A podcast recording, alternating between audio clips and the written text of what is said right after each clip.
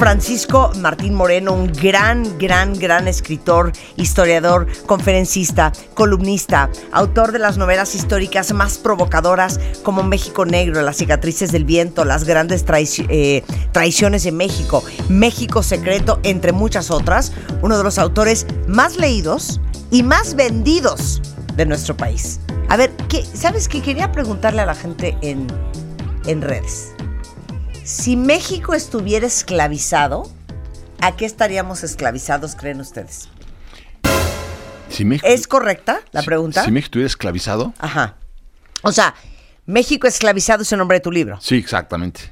A su parecer y a su forma de ver, ¿a qué estamos esclavizados nosotros en México? No digas, tú no puedes contestar. Ah. ¿Pero es correcta la pregunta? Sí, está bien. Aquí estamos, está bien. A ver, ¿a qué estamos esclavizados, Rebeca? Estamos esclavizados. A ver, ¿a qué estamos esclavizados? A la inseguridad. Somos, somos presos de la inseguridad, presos de unos regímenes eh, del gobierno corruptos. ¿A esos tú crees que estamos esclavizados? Hoy en día sí. vamos a cada uno va a decir el suyo, ¿eh? Y tú dices quién dijo mejor. ya mándalo. Yo diría que parte de lo que nos esclaviza es un complejo de inferioridad. Ah, bueno, tú ya te fuiste un poco más profundo. Yo siempre profundo. a ver, vas a hablar. Yo te Somos esclavos de la delincuencia. Tú no puedes decir todavía. Ah, todavía no.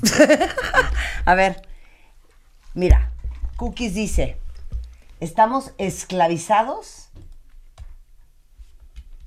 a las reglas sociales. Bueno, es su forma de pensar claro, a las etiquetas. Ok, a las etiquetas. Estamos esclavizados a eh, el conformismo. Está fuerte. Está bien. Ese está bueno. Sí, sí, sí. ¿Ya puedo o no puedo? No, todavía no. da, un par más. Al dinero. Mm. No, pero eso es a nivel mundial. Sí, claro. Ah, eso es a nivel mundial. México, México, México. Estamos esclavizados a la corrupción. Sí, también, claro. Sin duda. Todavía no puede ser. Estamos esclavizados a la rutina del sedentarismo. Bueno, eso es obvio. A la ignorancia. ¿Mm? Eh, ¿A qué más? Estamos esclavizados al que dirán. Pero eso es en todo el mundo también. No son cosas propias de México. Propias Estamos esclavizados. Híjole, Alberto tiene un punto, ¿eh?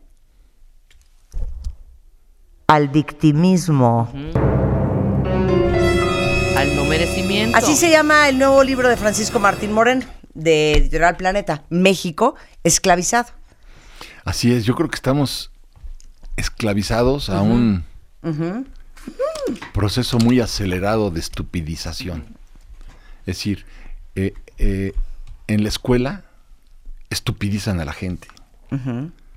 Está muy claro que por eso somos un país de reprobados, porque estupidizan a la gente. Sí en, los, en, la, inmensa mayoría de los medios masivos de difusión, estupidizan a la gente. Este, y en tercer lugar, e, e, e, estupidizan a la gente en la iglesia. O sea, si te pones a ver los, los tres recursos que son los medios masivos, la escuela y la iglesia, en los tres estupidizan a la... Y los medios. a ver, dame ejemplos de cada uno. Por ejemplo, sí, yo te diría, pues este, cuando, cuando, cuando en la iglesia te hablan del verbo encarnado, porque bajó el arcángel San Gabriel y le habló a, María, y de ahí con el verbo encarnado se embarazó la Virgen, pues es un proceso de estupidización muy grave, porque además la existencia, la propia existencia del dogma católico, pues es una invitación a la estupidización. Por un lado. Por otro lado, eh, tenemos a, en, la escuela, en la escuela, si, si tú ves, por eso somos un país de reprobados, por eso tenemos en México eh, 54 millones de personas sepultadas en la pobreza, de las cuales 16 millones están en la miseria extrema, bueno, es, es, claro que ha fracasado la escuela. La escuela ha sido un factor de estupidización. ¿Por qué? Porque también la sociedad no se ha comprometido con la educación. Y finalmente en los medios masivos de difusión, pues cuando tú ves programas este, que son para, pero, pero para retrasados mentales, ¿no? Y la gente aplaude. Entonces también te estupidecen ahí porque también no tienes acceso a... contenidos de calidad. A contenidos de calidad, a eso me refiero. Entonces, claro. son tres factores de estupidización que esclavizan. Entonces, ¿cómo romper con los tres factores para acabar con este proceso tan agresivo de estupidización de la nación? Esa es una de, mis principales preocupaciones. Claro, no se refiere a esto mi, mi novela México esclavizado, pero bueno, ya que tocaste el tema, que me parece una pregunta muy oportuna, pues esa sería mi respuesta. es una novela que narra la historia de Olegario. Sí. Cuéntales a los cuentavientes quién es Olegario. Olegario es el hijo de uno de los principales potentados del Enequén en Yucatán es en realidad Olegario Molina, yo le puse en la novela Olegario Montemayor. Este, este muchacho, eh, su, padre lo larga a estudiar a los Estados Unidos y después lo larga a estudiar a, Oxford y en Oxford conoce a una eh, eh, escocesa preciosa que se llama Marion Scott. Y, bueno, se enamoran los dos y, y los dos son grandes soñadores, los dos quieren erradicar la, esclavitud, la explotación, la resignación, el analfabetismo, la superstición, los prejuicios de, que existen en los países. Y dicen, el eso Olegario, un día te voy a invitar a que vengas a Yucatán, porque cuando vengas a Yucatán te vas a dar cuenta que en las haciendas de mi padre no hay esclavitud. En las haciendas de mi padre eh, se, paga con dinero en efectivo, no se pagan con fichas, eh, la gente tiene su casa, la gente puede salir cuando quiera, la gente puede abandonar la, la, hacienda y vivir, no hay derecho de pernada, no existe eso de que los, eh, los eh, patronos tenían el derecho de pasar la noche, la primera noche de bodas con la novia que se iba a casar el otro día, y, y en fin, hay prosperidad, hay libertad, no hay analfabetismo, hay educación, hay hospitales, hay seguridad, en fin, todo esto, ¿no? Y, bueno, van, finalmente van a, Yucatán y entonces eh, se dan cuenta cuando los invitan a la misma hacienda a la que habían invitado a Porfirio Díaz en 1906, pues ahí ven que efectivamente hay casas para los empleados, la tienda de raya no existe, es una tienda común y corriente, se les paga con monedas, no se les paga con fichas y todo eso, pero ahí se encuentra Olegario con el que había sido su, su compañero de juegos cuando tenían 8 o 9 años, que era un campesino maya, y le dice, Olegario, no les creas, ven, te voy a enseñar las verdaderas fincas de tu padre. Y entonces van a las fincas de su padre y, se quedan petrificados porque ven que lo que existía en la realidad es que a un campesino maya le dicen, oye, tú tienes que cortar tantos kilos de, de al día. Si no los cortas, te van a usar de latigazos. Y como el día siguiente no vas a poder trabajar, entonces tus hijos son los que tienen que ir a recoger el enequén. Y si tus hijos no lo logran, pues también ellos los vamos a castigar o te castigamos de, doble manera a ti. O sea, ¿ves qué sucede en la, en la, en la realidad en las fincas enequeneras? Cuando te pagaban con fichas, te pagaban, digamos, 10 fichas, no con dinero, y con esas 10 fichas podías comprar pues el 10% o el 15% de tus necesidades, de arroz, de jabón, de sal, lo que tú quieras. Entonces te, te abrían una cuenta que se llama Nonoch cuenta, una cuenta que nunca acabas de pagar, porque, porque lo que tú consumías eran 50 y te pagaban con, unas fichas de 10 y te acumulaban los intereses y si tú un día te querías escapar, te querías escapar de la, de la hacienda, lo que sucedía es que te, arrestaban los rurales de, de, días o, te, o las guardias blancas de los propios enequeneros y si tú como campesino no tenías una, una carta de liberación del patrón, te volvían a encerrar de regreso y entonces todo el dinero que le pagaban a las guardias blancas o a los rurales de días se acumulaba a tu cuenta. O sea, nunca acababas de pagar, porque además te cobraban intereses. Para ahí. Ahora sí que, hold that thought. Regresamos del corte. Estás escuchando lo mejor de Marta de Baile. Lo mejor de Marta de Baile. Regresamos. Todos tenemos una historia que contar y un pasado que manejar. Y un pasado que manejar. La forma en la que cada uno de nosotros nos contamos nuestra propia historia es lo que hace la diferencia. Aprendamos a coleccionar lecciones y no coleccionar fracasos, porque lo que te pasa a ti no tiene que pasarle a tu alma. Este 30 de agosto, el arte de lograr la vida que quieres. 8 de la noche. Centro Cultural Teatro 1. Boletos en ticketmaster.com.mx. Estás escuchando lo mejor de Marta de Baile. Lo mejor de Marta de Baile. Regresamos. Estamos platicando con Francisco Martín Moreno, un gran, gran, gran escritor, historiador, conferencista, columnista, autor de las novelas históricas más provocadoras como México Negro, Las cicatrices del viento, Las grandes eh, traiciones de México, México Secreto, entre muchas otras, uno de los autores más leídos y más vendidos de nuestro país. ¿Por qué quisiste escribir sobre la esclavitud en México? Porque me di cuenta, este, Marta, me dio mucho coraje ver que hay muchos historiadores que han tratado de ocultar aviesamente, digamos, la realidad de la esclavitud durante la dictadura porfirista. Entonces, me dio mucho coraje que esto sucediera, porque todavía hay personas que quieren traer los restos del dictador a México con todos los honores políticos del caso. Digo, si los quiere traer la familia me parece muy bien, pero, pero que el gobierno mexicano le rinda el menor honor a un tirano que se quedó más de 30 años en el poder, es imposible. Entonces aquí hago toda una radiografía de, lo que fue el, régimen, el, régimen eh, dictatorial de él, pero no solamente eso, sino que pongo también los reflectores en otros lugares, como por ejemplo el Congo belga. ¿Qué pasaba en el Congo belga? En, ¿Al mismo tiempo? Al mismo tiempo. al mismo tiempo que eh, eh, las bicicletas, por ejemplo, en...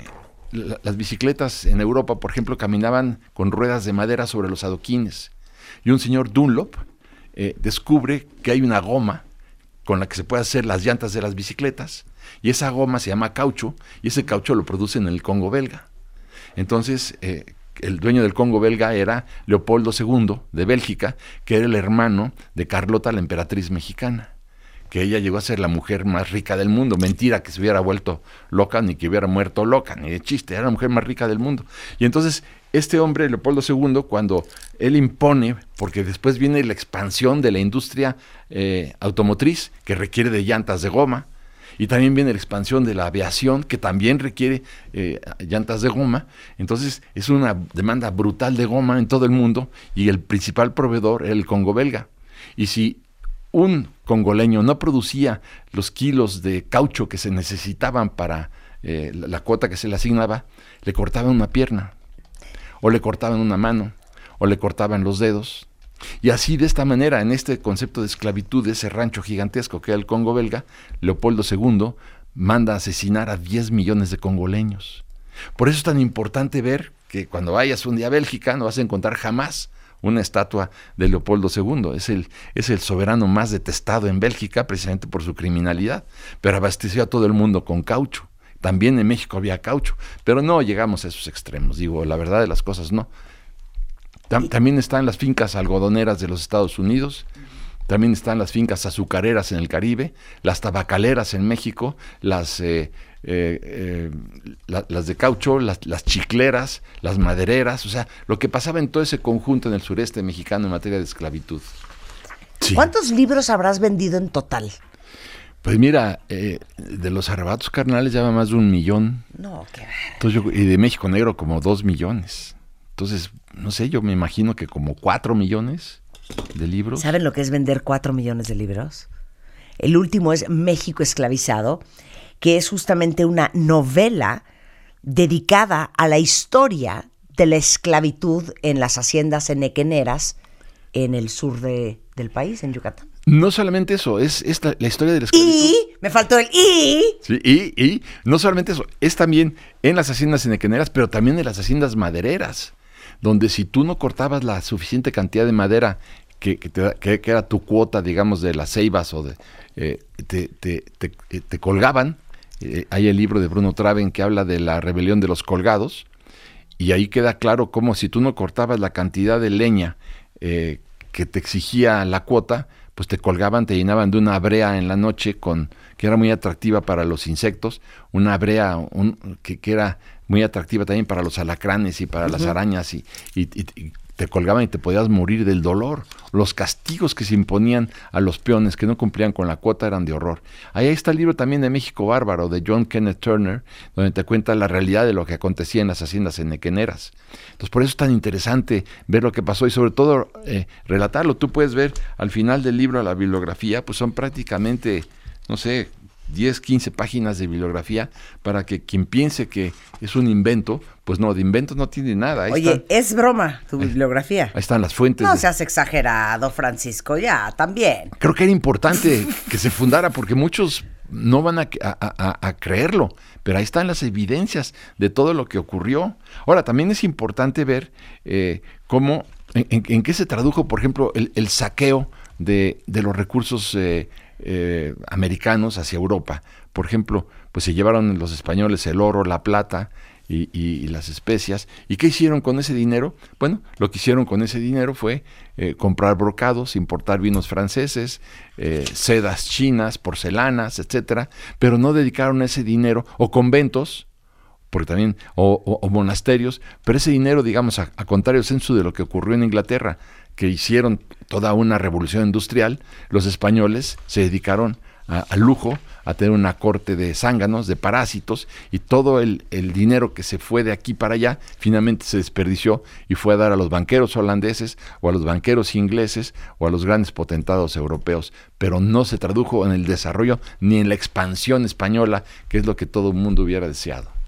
Y simultáneamente es la historia de amor entre Olegario y Marion. Eso es, eso es una parte bien interesante porque eh, yo ya había terminado la investigación del libro de, México esclavizado, pero no había encontrado la historia de amor y se dio cuando menos te lo podías esperar porque estaba yo en la Feria Internacional del Libro en el año 2016, estaba en Guadalajara y de repente llegó a mi mesa, yo estaba eh, tomando una cerveza en el, en el hotel, ya con ganas de dormirme como a las nueve de la noche, y llegó una mujer que, yo creí que era una aparición. Beatriz. Era. Beatriz, pon atención. Y luego. Era una belleza. Y me dijo, ¿tú eres Martín Moreno? Le digo, sí. Y, me dice, ¿me puedo sentar? Le digo, no, no te puedes sentar, te lo suplico. claro que se sentó. Y entonces me dijo al sentarse, dime, Francisco, ¿verdad? ¿Verdad que te acuerdas de mí? Y yo le, y, y no me acordaba yo, Marta. Entonces le digo, no, no voy a resistir la siguiente pregunta, porque si digo que sí me acuerdo de ti, tú me vas a decir que dónde nos conocimos. Y entonces mejor te digo, no, no me acuerdo. Entonces, ¿dónde nos conocimos? Me dije, no te puedo decir ahorita. Yo te voy a decir, eh, no aquí. Sí, exacto. Con esto de fondo. y entonces. Entonces me dijo, tenemos que ir a una cervecería en Zapopan. Y en Zapopan, este, pues entonces me acordé que un amigo mío, muy querido escritor, eh, me había contado dos días antes, allá en la feria, que había conocido a, dos mujeres preciosas. Ellas lo habían invitado a su departamento, se había del departamento de ellas, y cuando, una, cuando las dos dijeron nos vamos a poner cómodas, por la otra puerta entraron seis rufianes, lo golpearon, lo hicieron pedazos, se lo llevaron de cajero en cajero y lo tiraron encuerado por Zapopan. No, no. Entonces, yo, entonces yo, yo, le dije a ella, oye, no vayas a ser tú una de estas niñas tan guapas que me dijo, se moría de la risa. Me dijo, no me conoces, entonces no me importa que me digas eso, pero ven conmigo, por favor, a Zapopan. Y, y no sé por qué, Marta, pero le creí. Entonces me fui con ella a la cervecería en Zapopan. Les digo una cosa, es oficial, los hombres son unos imbéciles. Sí, me queda clarísimo. Estás muy cañón, ¿eh? y me fui con ella. Ya no puedo más. y entonces. Llegamos a Zapopan y le digo, ahora sí, ya dime. Pidió una cerveza y me dijo, pues tú yo. Ah, me dice, prométeme que no te vas a burlar cuando te diga dónde nos conocimos. Y yo, te lo prometo. ¿A dónde nos conocimos? Nos conocimos en una marcha luterana en octubre de 1520 en la Catedral de Wittenberg, en Alemania digo, bueno, pues por eso no me acordaba yo. Pues si ya habían pasado 500 años, ¿cómo querías que me acordara, no? Entonces me, dijo, me prometiste que no te ibas a burlar de mí. No, no, no, no me estoy burlando. Bueno, entonces, este, pero entonces, ¿y, qué pasaba? Bueno, íbamos en la marcha, Martín Lutero iba de la mano derecha tomando a su esposa y de la izquierda llevaba a uno de sus hijos. Y entonces llegó a la, pues a la puerta de la catedral, es donde clavó sus 95 puntos y rompió la bula papal que lo, que lo excomulgaba de la Iglesia Católica porque, porque Martín Lutero estaba en contra de la venta de indulgencias. ¿Cómo es posible que se vendiera el perdón? Y en ese momento, cuando rompió el, decreto papal ¿no? que los comulgaba, tú empezaste a aplaudir como loca. Yo, no, yo empecé a aplaudir como loco. Ajá. No, como loca. Eras vieja. Entonces yo era mujer en, en, octubre de 1520. Sí. sí, Francisco, eras mujer. ¿Y tú también eras mujer? Eh, en 1520, no, no, yo era hombre. Ah, tú eras hombre.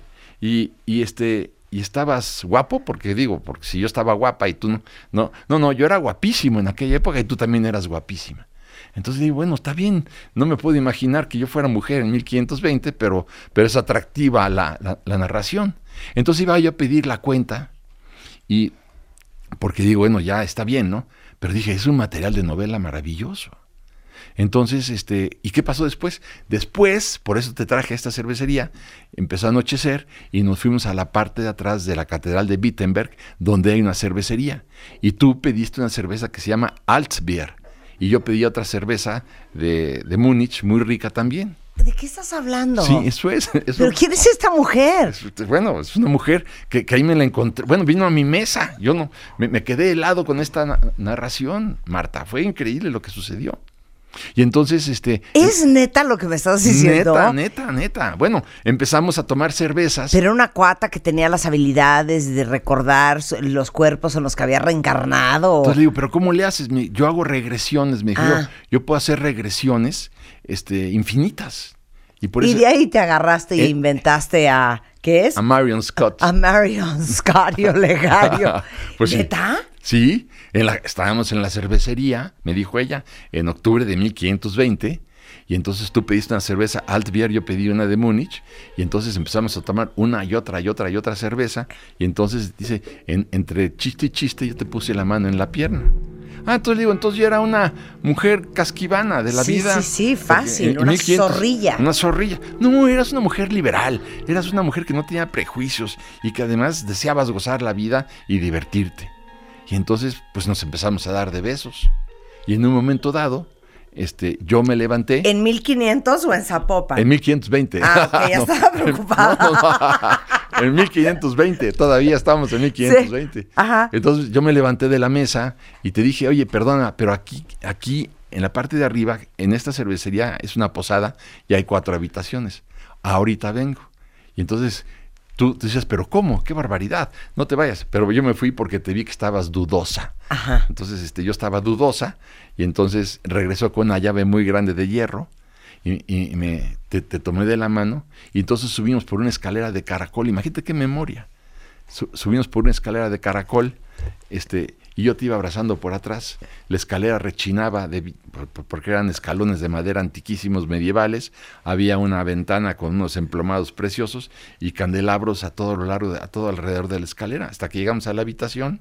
Y entonces al llegar a la ¿Se habitación consumó? se consumó porque eh, yo no yo no te puedo- ¿cómo? Y, digo y cómo iba vestida yo le pregunté no tú ibas vestida con un abrigo de gamuza café y, y en lugar de cinturón llevabas una banda roja gruesa que yo no la podía zafar cuando cuando tú me ayudaste a zafarla este, te desenrollaste dando vueltas alrededor del cuarto y la banda como que medía como cuatro o cinco metros se cayó al piso No sé si decirte, dile a esa mujer que deje de, de tomar. o a ti, como dicen aquí, mamá, dile a Martín, a Francisco Martín Moreno que deje de comer hongos. bueno yo estoy Y entonces todo esa estoy historia. contando lo que pasó Pero todo eso Está es ahí. la inspiración de este libro. La parte erótica. La parte romántica. La parte romántica, porque además, claro, está la parte política, la diplomática. Ah, no, o sea, 100% tengo que leer el romance entre que es Olegario, ¿verdad? Olegario y Marion. Y Marion, y Marion Scott. Tienes que leerlo, digo, es, es basado en una regresión de 1520 en Brandengoten, Düsseldorf, Múnich, en. Alemania. Exacto. Hasta allá Oye, vamos a dar. Digo, no está de más conocer a esta señora, Oye, ¿eh? Marion. No vaya a ser que nos cuente algo. Sí, sí, es, es, es- es- es- es increíble, es increíble lo que sucedió. Y, y Y de ahí sacaste esta historia de amor. Sí, de ahí saqué la historia de amor porque eh, llegué a- rápidamente a- al- al hotel de regreso, me subí a la habitación y, y- y empecé a, a escribir lo que había sucedido para que no se me escapara ni una coma, ¿no? Y entonces escribí como hasta las 4 de la mañana toda esta ¿Por historia. qué se llama Olegario? Así se llama Olegario Molina. Por curiosidad. Olegario Molina era el principal productor de Nequén en México, For real. que también fue for real. Olegario Molina fue ministro de fomento con, con el dictador. Y, y- y bueno, lo importante es ver lo que sucedió. Claro. Dime una cosa, porque estás a dos de Corazón de Piedra Verde, ¿eh? Que son 400, 398 páginas. 398 páginas. No, es es más atractivo, libro decente, es ¿cómo más no? fácil leer un libro de historia novelado Sí. a leer un libro de historia puro, fun facts. No, no, no, no hay comparación. Sí, el, ¿no? el libro de el, el libro de la novela histórica bien hecha Sí. Es, es mucho más atractivo que un texto. eh, vamos, para, para mí me gustan las dos cosas. A mí me gusta sí. leer los ensayos históricos, soy devoto de todos ellos, pero también entiendo que como novela es muchísimo más atractivo Claro. para, para difundir la historia. Claro. Y si, y si, y si de- además novela histórica luego se puede hacer una serie de televisión, entonces la difusión de la historia es muchísimo más Por interesante. supuesto. Se llama México Esclavizado, cuentavientes. Eh, es de editorial Planeta. Y bueno, es el gran Francisco Martín Moreno, a quien adoramos en este programa. Muchas Ya está a la gracias. venta en todo el país. Ya está lo vende todo el país, ya estoy en, en primer lugar en ventas en, en Amazon y Ah, en sí, tú Apple. en sencillo. Sí, con, en sencillo. con esa pena ando. Pero pues ni modo, ¿no? Ahora sacamos 50 mil ejemplares y ya verás en qué acabó toda esa riqueza, esa riqueza eh, enequenera que se llama el oro verde. ¿Cuándo se acaba la esclavitud, quote, quote, unquote, este, en México? Bueno, se decreta la cancelación de la esclavitud en la Constitución, ya la, ya la de Morelos en 1813, pero pues nunca se cumple. Aquí se acaba con la llegada de Salvador Alvarado, un gobernador que llega eh, eh, constitucionalista de Venustiano Carranza, que llega, cierra los burdeles en todos los burdeles en, Yucatán, cierra todas las cantinas en Yucatán, acaba con la esclavitud, acaba con el monopolio de la familia eh, de Olegario, y entonces empieza toda una renovación eh, carcelaria, toda una larga a todos los curas. Dice, aquí sobran el 99% de los curas, los larga de Yucatán, este, para que empezara una revolución eh, espiritual, una revolución material, una revolución laboral, una revolución política. Y Salvador Alvarado es, eh, y junto con Felipe Carrillo Puerto, claro está, ¿no? Y su famosa Alma Reed, que fue la mujer de su vida, ¿no? Todo eso. Hasta que los mandan matar a todos, porque ese es el chiste también, ¿no? Álvaro Obregón acaba con todos, los manda a matar a todos, que se acabe todo esto, ya. Entonces, así acaba, digo. Y, luego, bueno, llega Lu- Luis Echeverría y crea las comisiones pentapartitas, se inventa el nylon en lugar del, del y bueno, viene el desastre, por, por, por- porque interviene el gobierno y dentro del gobierno se roban todo lo que podían robarse de la industria enequenera. O sea, sounds familiar, ¿no? Sounds familiar. Bueno, el libro México Esclavizado, editorial Planeta, a la venta en todo el país. Francisco, un placer tenerte aquí. Igualmente, Marta, muchas gracias por Mi tu- casa es tu casa. Muchas gracias. ¿Ya vieron esta estadística? Está de shock, cuentavientes. ¿Sabían que en promedio cada familia gasta más o menos 5 mil pesos en promedio en este regreso a clases?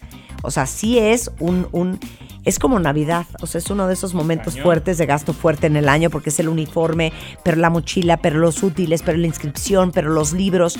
Bueno, déjenme decirles que Office Max está haciendo algo increíble. Es una promoción espectacular para este Back to School.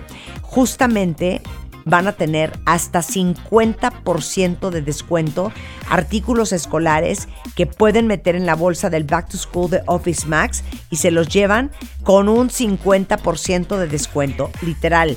Esa es la promoción. Agarran la Backpack Office Max, lo que logren meter ahí adentro, se lo llevan con 50% de descuento y aprovechen porque todo lo que necesitan para este regreso a clases seguramente lo tiene Office Max. Y esta promoción está del 11 al 14 de agosto. Oigan, cuentavientes, ya no falta nada eh, para esta conferencia el 30 de agosto aquí en la Ciudad de México. Qué alegría todos los que ya me escribieron, que ya tienen sus boletos. Es una conferencia que voy a dar especialmente para todos ustedes, que de verdad quieren seguir aprendiendo y quieren seguir entendiendo y quieren ver cómo hacerle para tener la vida que quieren.